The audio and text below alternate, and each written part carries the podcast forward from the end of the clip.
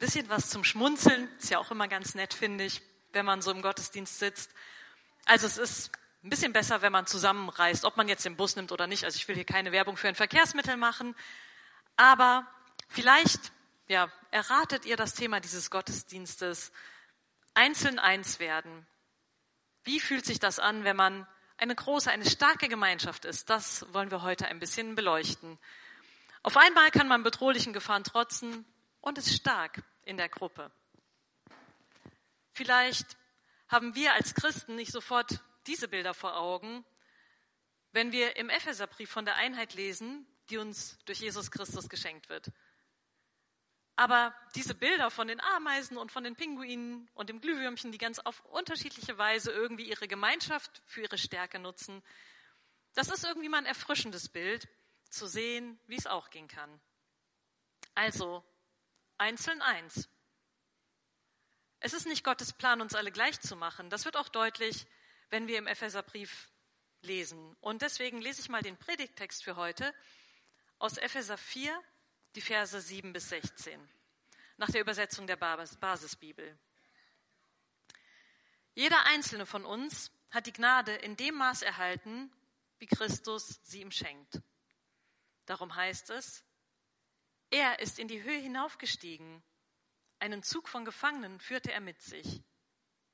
Den Menschen brachte er Gaben. Er ist hinaufgestiegen. Was bedeutet das denn anderes, als dass er auch zu den Abgründen der Erde hinabgestiegen ist? Der hinabgestiegen ist, ist derselbe, der auch hoch über alle Himmel hinaufgestiegen ist. Denn er sollte alles mit seiner Gegenwart erfüllen. Und er selbst hat jedem eine besondere Gabe geschenkt. Die einen hat er zu Aposteln gemacht, andere zu Propheten oder zu Verkündern der guten Nachricht.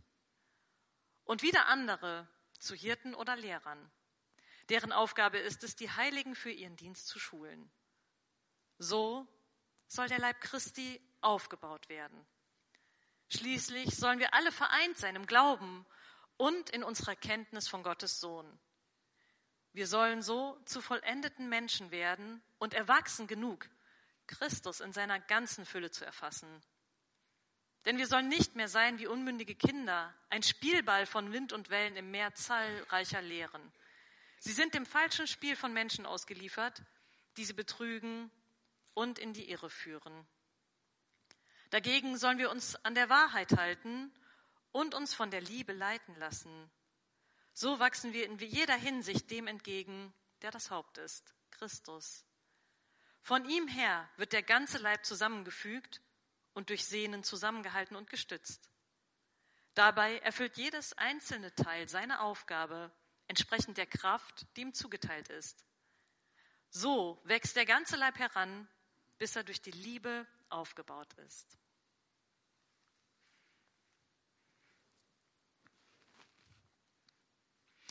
Der Epheserbrief, das muss man schon sagen, der ist anspruchsvoll und tiefgründig. Er ermutigt, er ermutigt uns, durch die wunderbaren Stellen wie diese den Gemeinschaftsgedanken in unseren Kirchen hochzuhalten. Und ja, auch wenn Christen zu jeder Zeit daran gescheitert sind und auch immer wieder äh, Abspaltungen gegeben hat oder Streit, ähm, der Anspruch ist der, dass wir eins sind und uns als eins fühlen. Und dafür kann es ja ruhig unterschiedliche Kirchen geben. Deswegen ist es vielleicht ganz gut, dass ich hier heute stehe aus der LKG und nicht euer Pastor, denn das macht ja klar, auch wenn man irgendwie in verschiedene Gemeinden geht, wir sind eins. Und ähm, das ist der Anspruch. Und das ist natürlich ein hoher Anspruch. Und vor diesem Text, was der Frank auch eben in der Lesung gelesen hat, da steht, was uns zum Staunen bringt. Also auch in Kapitel 1 schon steht, was Gott für uns Menschen tut. Und das ist gewaltig. Von Anfang an hat Gott einen Plan verfolgt. Er macht uns zu seinen Kindern, zu seinen Erben. Das ist der erste Schritt. Gott macht und Gott tut. Und Moritz hat das äh, vor zwei Wochen hier in der Allianz Gebetswoche auch gesagt, wie viel Freude Gott und die Weisheit daran hatten. Vielleicht erinnert ihr euch. Und Gott bringt durch diesen Schöpfungsakt schon so eine unglaubliche Wertschätzung zum Ausdruck für uns, für die Einheit, die er in uns gelegt hat. Und danach sehen wir uns ja alle auch nach Frieden, nach Einheit. Und das kann uns Inspiration und Ansporn sein, ebenso mit unseren Mitmenschen umzugehen, das Gute, das Gott uns schenkt, weiterzuschenken. Das passiert hoffentlich in unserem Alltag, aber auch und vor allem in der Gemeinde. Die Gemeinde ist die Einheit und davon handelt der Text heute, wie stark wir sein können, wenn wir zusammenhalten in der Gemeinde. Drei Punkte möchte ich dazu heute mit euch vertiefen. Und Punkt eins: vereint durch Christus. Jesus ist überall. Wir sind vereint durch Christus und das war damals für die Judenchristen wirklich ein spektakulär provokativer Gedanke. Sie sind eins mit den Heidenchristen, mit den Unbeschnittenen, mit denen, die sich nicht an die Speisegebote und an die Reinheitsgebote halten, Menschen, die sie vor ihrem Christsein wahrscheinlich gemieden hätten, gar nicht hätten mit ihnen umgehen dürfen, weil das sie verunreinigt hätte. Juden und Heiden glauben durch Christus an denselben Gott. Und das ist für uns so normal, weil wir das ja immer schon wissen, dass das durch Jesus alles eins ist und dass das alles zusammen ist. Wenn wir uns aber mal in einen jüdischen Menschen hineinversetzen und überlegen, wie groß die Hemmschwelle war, wie groß die Hemmschwelle war, auf die Heidenchristen zuzugehen und zu sagen, okay, die sind genauso Jesus-Nachfolgerinnen und Jesus-Nachfolger wie wir auch, dann kann man schon auf jeden Fall seinen Hut davor ziehen, wie dieser Schritt gelungen ist.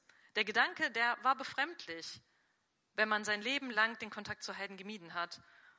Und auf einmal sind da diese Menschen, die ganz anders leben. Tja, das ist wirklich spektakulär, auch wenn das für uns normal ist. Und ich glaube, es ist auch provokant, vielleicht für manche sogar im ersten Denken unmöglich. Und das ist immer noch nicht einfach zu sehen, welche Bandbreite an gelebtem Glauben es gibt. Auch heute nicht. Unsere christlichen Gemeinden, die sind ja unterschiedlich. Es hat ja seine Gründe, dass es unterschiedliche christliche Gemeinden gibt, was Musik und Liturgie angeht, aber auch Ethik und lebenspraktische Dinge. Es gibt einen Haufen Unterschiede, wenn man verschiedene Christen nebeneinander stellt. Ob man jetzt in einer evangelikalen Kirche landet oder in einer eher liberal geprägten Kirche oder irgendwo dazwischen. Manchmal gibt es richtig große Gräben und teilweise Streit und Unverständnis und da prallt es aufeinander. Das war in der Corona-Zeit ja schon auch ein großes Streitthema. Wie gehen wir mit der, mit der Pandemie um? Sagen wir einfach, Jesus ist der Arzt und wir können alle hier zusammensitzen und uns wird schon nichts passieren? Oder sagen wir, aus Rücksicht und aus Schutz auf die Menschen sind wir vorsichtig? Da äh, gab es verschiedenste Meinungen, die möchte ich hier gar nicht beleuchten, aber auch die Christen waren sich da natürlich nicht einig. Der Umgang von verschiedenen Lebensformen, wie Menschen miteinander leben, LGQTB Homosexualität, ich will das heute nicht erörtern, aber wir alle wissen, es gibt Themen, über die können sich Christen wirklich vortrefflich streiten. Und, das ist ja das Verrückte, alle argumentieren mit der gleichen Bibel. Wirklich krass. Aber, wie groß die Unterschiede sein mögen, wir sind verbunden durch Christus, der alles für uns gegeben hat. Und hier ist es doch unsere Aufgabe, das Band des Friedens wieder neu zu finden, aufeinander zuzugehen und Verständnis füreinander aufzubauen, vielleicht im ersten Schritt sich mal zuzuhören. Und was Frank in seiner Andacht eben vorgelesen hat, ne, wenn das Deutschland und Frankreich geschafft haben, für uns heute normal, dass wir befreundet sind, naja, dann gibt es immer Hoffnung und dann gibt es immer einen Weg der Versöhnung, auch wenn wir ihn vielleicht noch nicht sehen. Und das verlangt uns viel ab. Und das zeichnet uns vielleicht auch als Christen aus. Und ich finde, wir sind eigentlich jetzt gerade mit diesem Jahr super gut darin gestartet, uns zusammen auch als eins zu sehen. Mit der Allianz Gebetswoche haben wir vor zwei Wochen hier erlebt, wie schön das ist, zusammen zu feiern. Und wir von der Pfarrersberg waren letzte Woche, ehrlich gesagt, etwas überrannt, aber total begeistert, dass so viele Leute aus der FEG bei uns waren und auch aus anderen Gemeinden. Wir wissen gar nicht so genau, wer alles versucht, das so ein bisschen nachzuvollziehen, wer da eigentlich alles gekommen ist. Und wir waren einfach erfüllt und froh und ähm, ja, haben gerne Stühle gerückt und äh, alles getan. Wir haben uns zueinander eingeladen und uns miteinander auf den Weg gemacht. Und das war einfach schön. Das waren so Gänsehautmomente, finde ich, wo wir nochmal die Einheit richtig gut spüren konnten. Und tja, natürlich, wir können nicht alle gleichzeitig wahrnehmen. Wir können nur begrenzt andere wahrnehmen. Aber Jesus kann das. Jesus ist selbst auf die Erde gekommen, um alle Menschen wahrzunehmen und um alle zu sich einzuladen. Er ist hinabgestiegen zu den Abgründen der Erde, hinaufgestiegen in den Himmel, hinabgestiegen in das Reich des Todes und hinaufgestiegen zu Gottes Ewigkeit. ja, das bezeugen wir auch im Glaubensbekenntnis. Und wir glauben, der Sohn Gottes, der ist überall, auf der Erde, unter der Erde und im Himmel. Und das ist toll, der kennt alles. Der kennt Himmel, Totenreich und die Erde. Der ist mit allen Wassern gewaschen und vereint in sich, in seinem Sohn Gottes sein, alle, die ihm nachfolgen. Denn er sollte alles mit seiner Gegenwart erfüllen. Das steht in Vers 10. Für mich ist das ein riesengroßer Trost zu wissen, Jesus Christus, Gottes Sohn, der kennt jeden Winkel, der ist überall, der kennt die Wiesen und die Wälder, die himmlischen Höhen und die Abgründe des Todes. Und bei jedem Menschen, egal wo er steht, weiß er, wie es ihm geht. Und er ist da. Jesus Christus, der ist einfach überall. In den Freikirchen, in den Landeskirchen, überall dazwischen, bei den Menschen, die zu Hause beten und Bibel lesen, wo der Geist Gottes weht, wo Menschen sich mit der Bibel und mit dem Glauben auseinandersetzen, ja, da spüren wir, dass er da ist. Mein zweiter Punkt wird ein bisschen heikel, vereint sein im Glauben gegen Wind und Wellen der Irrlehre. Auch das spricht ja Paulus immer wieder an. Dass wir unser Christsein so unterschiedlich leben, das soll uns nicht davon abhalten, uns als Einheit zu denken. Weil als Einheit ist man stark und was man so als Konsens hat, das kann man mit anderen, mit denen man sich vergewissert, nochmal überprüfen. Und ja, auch wenn man andere Gemeinden anguckt, anguckt, zu sagen, wir sind eins und wir haben vielleicht nicht hundertprozentig die gleiche Theologie, aber wir sind uns einig in dem, was Jesus Christus für uns getan hat und in dem, was wir als Christen sind und was unser Auftrag ist. Wir sind alle zusammen eins. Der Kerngedanke des Epheserbriefes ist, wir sind der Leib Christi. Unabhängig von unserer Kultur, von unserer Hautfarbe, von unserem Geschlecht und vielen anderen weltlichen Dingen. Es ist sogar gut, dass diese Unterschiede aufeinandertreffen, denn das ist genau ein guter Schutz vor Irrlehren, wenn ich am anderen prüfen kann, an meiner Schwester und an meinem Bruder im Glauben, ob meine Theologie an dem anderen auch standhält. Und ich lese nochmal Epheserbrief 13 bis 15 vor, weil es wirklich sehr komplex ist. Schließlich sollen wir alle vereint sein im Glauben und in unserer Kenntnis von Gottes Sohn. Wir sollen zu vollendeten Menschen werden und erwachsen genug, Christus in seiner ganzen Fülle zu erfassen.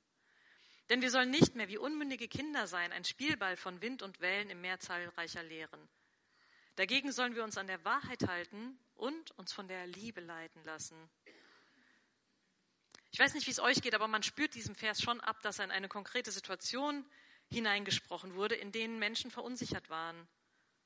Und damals ging es ganz konkret um eine Irrlehre, um die Lehre der Gnosis, die ähm, ja, ne, sie verkennt den Erlösungsgedanken und zeichnet sich durch eine Leibfeindlichkeit und einen Dualismus auf, aus. Auf einmal ist nicht mehr das Ziel, dass man Vergebung erfährt und dass man bei Gott ist, sondern es gibt einen guten und einen bösen Schöpfergott und die ringen miteinander um die Menschen. Die Gnosis, die verbiegt den Sinn des Erlöstseins. Also nicht die Erlösung der Seele ist das Anliegen, sondern ähm, alle sinnliche Materie und alle ja, ähm, gebundenen körperlichen Trieben, Begierden, die sollen erlöst werden und so abgeschnitten werden. Es ist furchtbar kompliziert. Ich halte hier auch jetzt keinen Vortrag über äh, die Tiefen und Untiefen der Gnosis, aber ich verstehe, es ist leicht auch einer Irrlehre zu verfallen, wenn man kein Korrektiv hat, wenn man sich auch nicht mal mit seinem Glauben und seinen Theorien in Frage stellen lässt, wenn man nicht an der Bibel und an der Gemeinschaft und auch mal an ganz anderen Christen prüft, ob es dem standhält. Und ja, viele Irrlehren haben Menschen wirklich kaputt gemacht von christlichen Strömungen, wo es damals wirklich um, ja, um, um vieles ging, um seelisches Heil. Und das ist richtig, richtig, richtig böse, weil wenn Jesu Name dazu missbraucht wird, Menschen zu manipulieren oder ja einfach Lehren zu verbreiten, die biblisch nicht haltbar sind, dann ist das ganz schön krass. Und deswegen haben auch alle, die verkündigen, eine große Verantwortung, finde ich. Und deswegen bin ich immer froh, wenn auch verschiedene Leute auf Kanzeln stehen, weil ich denke, das ist auch ein guter Schutz, um nicht einem hinterher zu rennen, der völlig auf dem Holzweg ist. Und da ist die Einheit der Gemeinschaft so unendlich wertvoll. Ich erlebe das auch immer in unseren Bibelgesprächen, wenn wir uns einem Bibeltext widmen und aus ganz unterschiedlichen Blickwinkeln drauf gucken, dann wird, ja, wird deutlich, wir stehen gemeinsam im Glauben und wir wollen das auch gemeinsam weiterentwickeln. Und die ganz Alten, die haben auf einmal neue Gedanken, wenn sie mit den anderen Menschen ins Gespräch kommen. Wobei ich denke, wahrscheinlich habt ihr doch diesen Bibeltext schon hundertmal gelesen und wow, jetzt begeistert er euch wieder. Das ist toll. Und ja, das ist einfach gut, wenn wir gegenseitig uns in der Bibel lebendig halten, wenn wir zusammen lesen, in Hauskreisen, in Gesprächsgruppen, wenn wir im Gottesdienst die Predigten vielleicht auch nochmal hinterher besprechen, wenn wir im Austausch miteinander sind und wenn wir Fragen stellen. Und das finde ich so wichtig. Und manchmal ist das ja, wenn man in so frommen Kreisen zusammen ist, gar nicht so leicht zu sagen, ähm, ich habe da was nicht verstanden, weil alle denken, man selber hätte ja bestimmt alles verstanden. Oder die anderen wissen alles und plötzlich steht man so als der Depp da, der es nicht kapiert hat. Und dann geht es auch noch um Jesus. Oh, das ist manchmal peinlich und schwierig. Aber nein, das ist gut. Fragen sind immer gut und nie falsch. Traut euch nachzufragen. Und wenn ihr auf einmal Zweifel habt, wie das mit der Auferstehung sein kann, ja, dann fragt eure Geschwister, denn vielleicht ist es so, dass die euch weiterhelfen können. Oder ähm, dass sie diesen Weg selber gegangen sind in Zweifeln oder in Fragen. Fragen bringen uns immer weiter. Und Fragen schützen, glaube ich, auch gut vor ihr Lehren und dass man so Gedanken hat, die man irgendwie äh, nicht weiterdenken kann. Und viele, viele, die glauben, ich würde sagen alle, haben hin und wieder Fragen, Zweifel oder verstehen irgendwas nicht. Das ist total normal. Und das nimmt uns doch mit auf den Weg miteinander, wenn wir uns diese Fragen gegenseitig stellen. Wenn einer vielleicht eine kluge Antwort hat, die dem anderen weiterhilft. Wir werden mündig im Glauben, wenn wir uns mit der Bibel beschäftigen, wenn wir uns austauschen, wenn wir das Kern, den Kern des Evangeliums in den Mittelpunkt stellen. Wir sollen uns an die Wahrheit halten und uns von der Liebe Jesu leiten lassen. Wahrheit und Liebe. Das sind zwei ganz wichtige, wichtige Dinge, die wir in der Balance halten müssen. Ja, klingt jetzt gerade so einfach, wie ich das hier so locker flockig von vorn erzähle. Das passiert aber nicht von alleine. Ich werde mündig im Glauben, wenn ich mich ernsthaft damit beschäftige, wenn ich mich auskenne und ähm, ja, wenn ich dann auch in der Lage bin, jemandem, der mir vielleicht mal einfach irgendwelche Bibelverse um die Ohren haut, um seine Wahrheit zu verbreiten, wenn ich dem mein Wissen entgegensetzen kann. Denn auch mit Zitaten aus der Bibel kann man gewaltige Irrlehren verbreiten. Selbst der Teufel schleudert Jesus bei der Versuchung in der Bibel Bibelstellen um die Ohren, um ihn in eine falsche Richtung zu lenken. Und das sollte uns wirklich zu denken geben. Die Einheit der Gemeinschaft, die macht uns also so stark, an Gottes Wort festzuhalten und gleichzeitig selbstständig und mündig unseren Glauben zu leben. Und dann sind wir kein Spielball, sondern miteinander gut gewappnet, um die Wahrheit zu ergründen. Dann sind wir vielleicht so wie ein Ameisenball, der von Irrlern vielleicht angesaugt wird, aber dann leider das Rohr verstopft, wie bei den Ameisen eben. Und mein dritter Punkt. Vereint sein durch die Gaben, die uns unterscheiden. Wenn wir von der Einheit Jesu reden, ist die Gefahr groß, dass Menschen denken, Christinnen und Christen, die müssen alle gleich werden, die sind alle gleichgeschaltet. Und wenn ich jetzt Christ werde, dann ist die Gefahr echt groß, dass ich irgendwie so werden muss, wie ich gar nicht bin. Wir müssen, ja, ne, am Ende wird das so ein Einheitsbrei oder man muss sich annähern oder irgendwie äh, ganz anders werden. Aber eins sein in Christus heißt eben nicht, dass jeder gleich ist, dass ja, Menschen austauschbar werden, sondern eins sein in Christus heißt, dass jeder seinen Platz in der Gemeinschaft findet, wie er ist und wie Gott ihn da haben möchte. Und die Einheit, die ist vielfältig. Paulus spricht hier von den verschiedenen Gaben, die eine Gemeinschaft ausmachen. Apostel, Propheten, Verkündiger, Hirten und Lehrer werden genannt. Diese Liste ist nicht vollständig, sondern sie legt den Schwerpunkt eben auf den Dienst in der Gemeinde, der eben sich mit der Theologie beschäftigt und gegen ihr Lehren wappnet. Eine weitaus längere Liste befindet sich in 1. Korinther 12. Und wie gesagt, die Epheser, die legen hier den Schwerpunkt darauf, wie man gegen ihr Lehren standhaft bleibt. Und ich möchte kurz umreißen, was sich hinter diesen Begriffen hier verbirgt. Apostel, Apostel sind die Ausgesandten, die dazu berufen sind, die gute Nachricht von Christus, dem Auferstandenen, zu überbringen. Übrigens, die ersten Apostel waren die Frauen am Grab. Apostelinnen, würde ich sagen. Sie brachten die Nachricht vom leeren Grab zu den Jüngern, weil Jesus sie dazu beauftragt hat. Und da, seitdem erzählen wir uns genau davon, vom Wunder der Auferstehung, vom Geheimnis des Glaubens über die Grenzen des Todes hinweg, vom Sohn Gottes, der alles für uns gegeben hat. Und besonders tun es die, die Gott zu Apostelinnen und Apostel berufen hat. Und dann ist es auch okay, wenn das nicht jeder in gleichem Maß kann, denn das ist eine Berufungssache. Es gibt Prophetinnen und Propheten und die sind besonders sensibel für die Zeichen Gottes und für seinen Willen. Das sind kritische, oft sehr unbequeme Stimmen, die uns mahnen, für Gottes Gerechtigkeit einzutreten. Sie hören von Gott und sie hören genau hin, wo Gott in dieser Welt heute seine Stimme erhebt und sagen es weiter. Sie sind Augenöffner und legen die Finger in die Wunde. Und wie sehr braucht unsere Welt heute Prophetinnen und Propheten, die nicht davor zurückschrecken, das zu sagen, was sie wahrnehmen und was sie von Gott empfangen haben. Wie wichtig sind aber in unseren Gemeinden auch Hirtinnen und Hirten, denn sie tragen die Last der Verantwortung. Das sind die, die in den Gremien sitzen und die Gemeinde vorwärts denken. Es ist oft überhaupt nicht einfach, kluge Entscheidungen zu treffen. Das ist eine Aufgabe, die manchmal schlaflose Nächte und langes Grübeln mit sich bringt und auch manchmal Angst, ob man richtig entscheidet und ob man all dieser Verantwortung gewappnet ist. Aber Gott beauftragt Menschen, genau das zu tun. Er schenkt Weisheit und die Gabe, die Herde im besten Sinne zu leiten.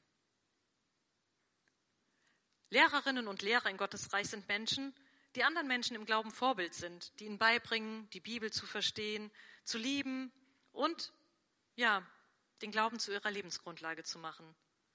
Sie sorgen dafür, dass die Gemeinschaft lebendige Christen hervorbringt, die wissen, was sie glauben und die auch wissen, wie sie mit Zweifeln und schweren Situationen umgehen können. All das macht die Gemeinde Christi stark. Und natürlich, darüber hinaus gibt es so viele andere wichtige Gaben. Jetzt bin ich versucht, die auch alle aufzuzählen. Seelsorge, praktische Dienste, gewissenhaftes Achtgeben auf Material, diakonische Helfer. All das würde hier natürlich den Rahmen springen, wenn ich zu jedem jetzt noch was sagen würde. Aber jeder und jede hat seinen Platz in der Gemeinde und keiner ist weniger wichtig. Das Wichtige ist, wirklich niemand muss sich klein fühlen in einer Gemeinde. Wenn er denkt, oh, der andere kann aber so toll vom Glauben erzählen, ja, aber du kannst etwas anderes. Und jeder empfängt eine Gabe von Gott, die mit einer Verantwortung und einem Auftrag verbunden ist. Das ist nicht immer einfach. Und es gibt Zeiten, kennt ihr sicherlich auch, bei uns ist das mal so, da wird einem alles zu viel und irgendwie funktioniert auch nichts so richtig. Und ähm, tja, Vielleicht wünschen wir uns eine andere Gabe, weil uns die da eigentlich gerade nicht gefällt oder sie zu schwer ist oder die andere mehr Bewunderung bekommt und man immer das Gefühl hat, es sieht ja keiner, was ich tue. Und da, glaube ich, einen Schritt weiter zu gehen, darüber hinwegzugehen, zu sagen, es ist doch, dass uns diese Unterschiedlichkeit verbindet. Ich weiß nicht, wie euch das geht. Ich bin ein sehr kreativer Mensch und wenn ich eine Idee habe, dann haue ich die raus. Ne? Und dann bin ich sofort total begeistert und ich bin auch manchmal sehr begeistert. Und ich habe direkt einen Plan, den umzusetzen und habe schon eine Idee, wer da alles mitmachen könnte, welche Netzwerke wir nutzen könnten, wen wir noch alles fragen könnten. Und ich sehe schon so vor mir so, wow, was richtig Großes. Und dann sagt garantiert immer irgendjemand, aber. Und im ersten Moment bin ich manchmal etwas irritiert, weil mein Plan ist doch so gut. Manchmal bin ich dann auch sauer, weil ich denke, hey, ich habe doch schon so einen tollen Plan. Aber wenn ich es dann schaffe, zuzuhören und dieses Aber ernst zu nehmen, dann merke ich, oh, so ein paar Sachen hatte ich vielleicht doch nicht bedacht und ich brauche genau diese Menschen, die Aber sagen. Die ein bisschen gründlicher nachdenken als ich, die andere Dinge und andere Menschen im Blick haben, an die ich nicht gedacht habe. Ich meine nicht so ein Selbstzweck, aber das gibt es ja auch, ne, dass Leute aus Prinzip aber sagen, weil es irgendwie dazugehört. Ähm, Nee, ich meine das konstruktive Aber eines Hirten oder eines Lehrers. Was für ein Geschenk ist es, wenn die unterschiedlichen Gaben sich bereichern, gerade weil sie sich auch mal in Frage stellen dürfen. Wenn nicht jeder alles machen muss, wenn wir uns getragen fühlen durch Jesus Christus und durch unsere Brüder und Schwestern, die so anders sind als wir. Was für eine Vision, was für eine Utopie, wenn wir das geschehen lassen können. Danach richten wir uns in unseren Gemeinden aus. Und es ist schon ein krasser Anspruch, sich an so einem Text wie heute messen zu lassen.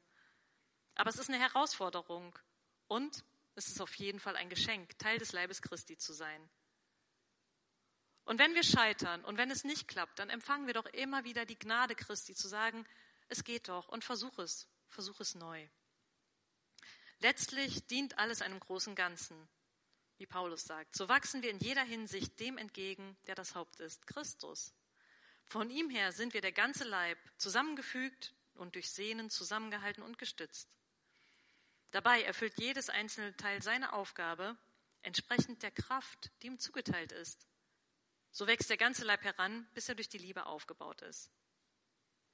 Ich muss nicht alles alleine können. Du musst nicht alles alleine können. Wir sind nicht gleich und das werden wir nie sein, das ist auch gar nicht das Ziel. Aber wir sind eins in Christus. Was für ein Leib, was für eine Herausforderung. Alle Brüder und Schwestern als Teil dieses Leibes zu sehen. Auch die, die so anders sind als ich. Manchmal ist es ein Ertragen, aber das macht die Einzigartigkeit der Gemeinschaft aus. Was für eine Liebe. Ertragt euch gegenseitig in Liebe, bemüht euch darum, die Einheit zu bewahren, die sein Geist euch geschenkt hat. Und der Friede Gottes, der höher ist als alle Vernunft, bewahre unsere Herzen und Sinne in Jesus Christus, unserem Herrn. Amen.